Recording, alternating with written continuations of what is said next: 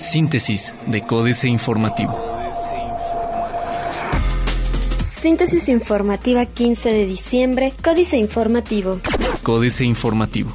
Pancho Domínguez reitera disposición de acudir a Consejo Universitario de la UAC. Francisco Domínguez Servién, titular del Poder Ejecutivo del Estado de Querétaro, refirió que no ha descartado acudir en próximos días a una sesión extraordinaria del Consejo Universitario de la UAC para explicar el aumento presupuestal que darán a la máxima casa de estudios de cara al ejercicio fiscal del 2016. En entrevista, comentó que siempre encontrará un espacio para los universitarios, por lo que a pesar de las múltiples actividades que tiene en agenda para este cierre de año, está trabajando con su equipo para hacer un espacio de tiempo que le permita reunirse con Gilberto Herrera Ruiz, rector de la Universidad Autónoma de Querétaro.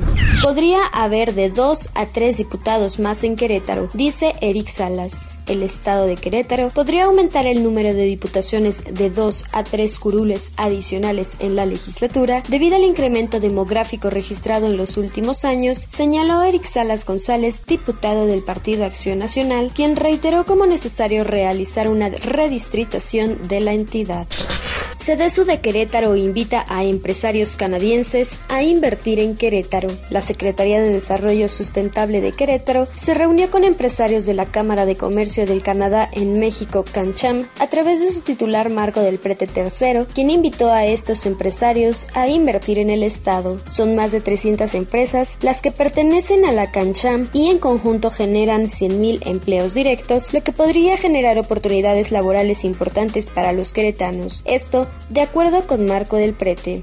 Ganan el salario mínimo 42.230 trabajadores en Querétaro. En Querétaro, 42.200 trabajadores ganan el salario mínimo, que representa el 5% de las 770.000 personas económicamente activas, informó Gerardo Vázquez Mellado, titular de la delegación de la Secretaría del Trabajo y Previsión Social en Querétaro. A pesar de esto, el delegado del Trabajo aseguró que la mayoría de empresas pagan por encima del salario mínimo diario.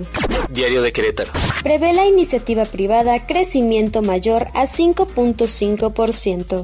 Propone Eric Salas crear tres distritos locales y uno federal. Apoyo a migrantes. El gobernador del estado, Francisco Domínguez Servién, participará en la Caravana del Migrante 2015 con la intención de acompañar a los queretanos que regresen a pasar las fiestas decembrinas a su lugar de origen. El mandatario estatal detalló que el próximo 17 de diciembre estará recibiendo a los migrantes en Laredo, Texas.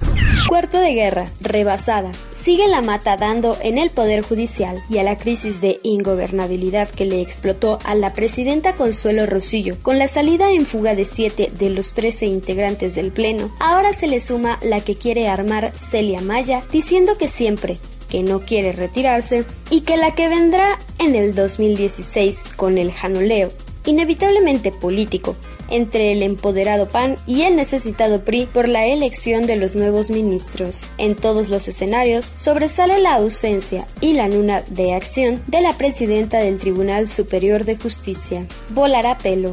Plaza de Armas. En Plaza INE a la renovación de 260 mil credenciales aquí. Inicia operativo Lupe Reyes. Afirma Pancho estar listo para dialogar con la UAC. Niegan golpe a Poder Judicial. El corregidor. Alertan profesionistas baja en rendimiento salarial.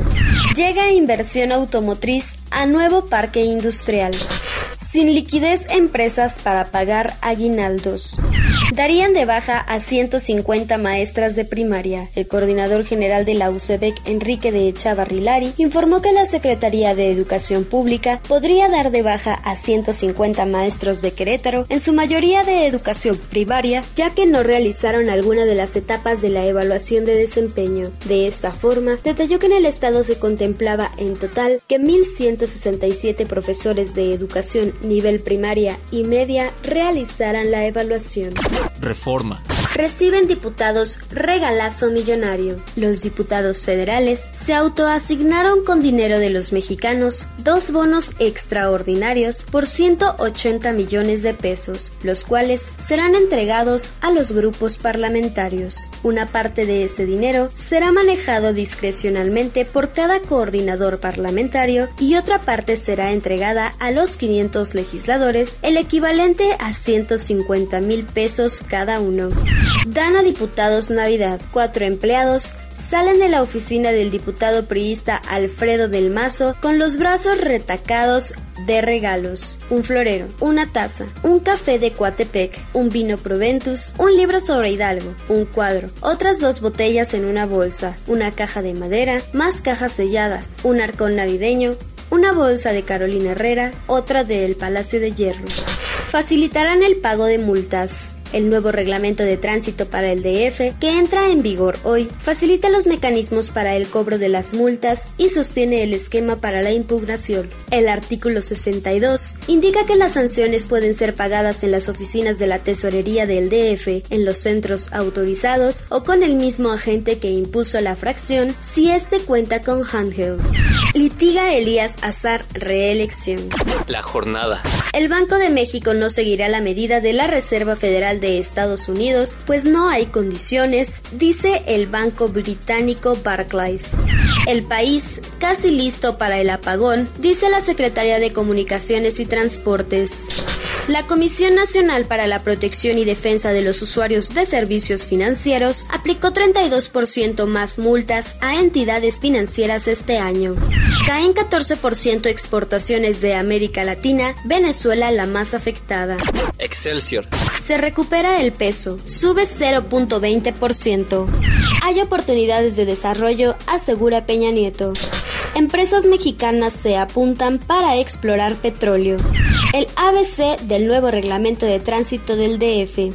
Internacional. Economía peruana había crecido alrededor de un 3% en octubre. Moody's reduce previsión para el precio del petróleo Brent a 43 dólares en el 2016. China planearía emitir más bonos soberanos en 2016. La Reserva Federal incrementará tasas de interés esta semana, prevén que sean 25 puntos base. Otros medios. Tres apps que te enseñarán cómo gastar menos dinero. NASA comienza a aceptar postulaciones para su programa de astronautas. América Economía. ¿Siempre has soñado con ser astronauta? Esta podría ser tu oportunidad. La NASA anunció durante esta semana que ya está comenzando a aceptar postulaciones para su programa de astronautas. Esta es la primera vez que la Agencia Espacial Estadounidense abre esta plataforma desde el año 2011. Si quieres ser parte de este proceso, solamente debes entrar a usajobs.gov, pero pronto ya que las solicitudes serán aceptadas hasta el próximo 18 de febrero. Un corazón muy mexicano, órganos artificiales. La sonda japonesa Hayabusa 2 llega a su órbita. Financieras. Dinero. Uber debe mocharse con 1.5% a fondo que creó Mancera Enrique Galván Ochoa. No cesan las protestas de los usuarios por el aumentazo a las tarifas de Uber en la capital del país y el reclamo para que el gobierno del Distrito Federal ponga un alto. Sin embargo, no le convendría hacerlo. El pasado 15 de julio se publicó en la Gaceta Oficial el esquema de regulación del servicio privado de pasajeros mediante aplicaciones, apps y plataformas informáticas. Esto con la firma de Rufino León Tobar, secretario de Movilidad. México S.A. Salario mínimo a Basilio Carlos Fernández Vega. Año tras año la exigencia de los trabajadores es que al inamovible presidente de la Comisión Nacional de los Salarios Mínimos, CONASAMI, Basilio González Núñez, se le pague un mini ingreso de sueldo, de esos que él aprueba, para que sepa lo que se siente y viva en carne propia el alcance real que tiene lo que él llama recuperación del poder adquisitivo. El reclamo abarca a toda la clase política, pero el susodicho sería un buen comienzo. Capitanes. Domingo Hurtado. Es el capitán de Autoson México, firma que tiene 442 sucursales y prevé llegar a las 482 al cierre de septiembre de 2016. Además de esas 40 aperturas, tiene planes de abrir un segundo centro de distribución en el país. Políticas.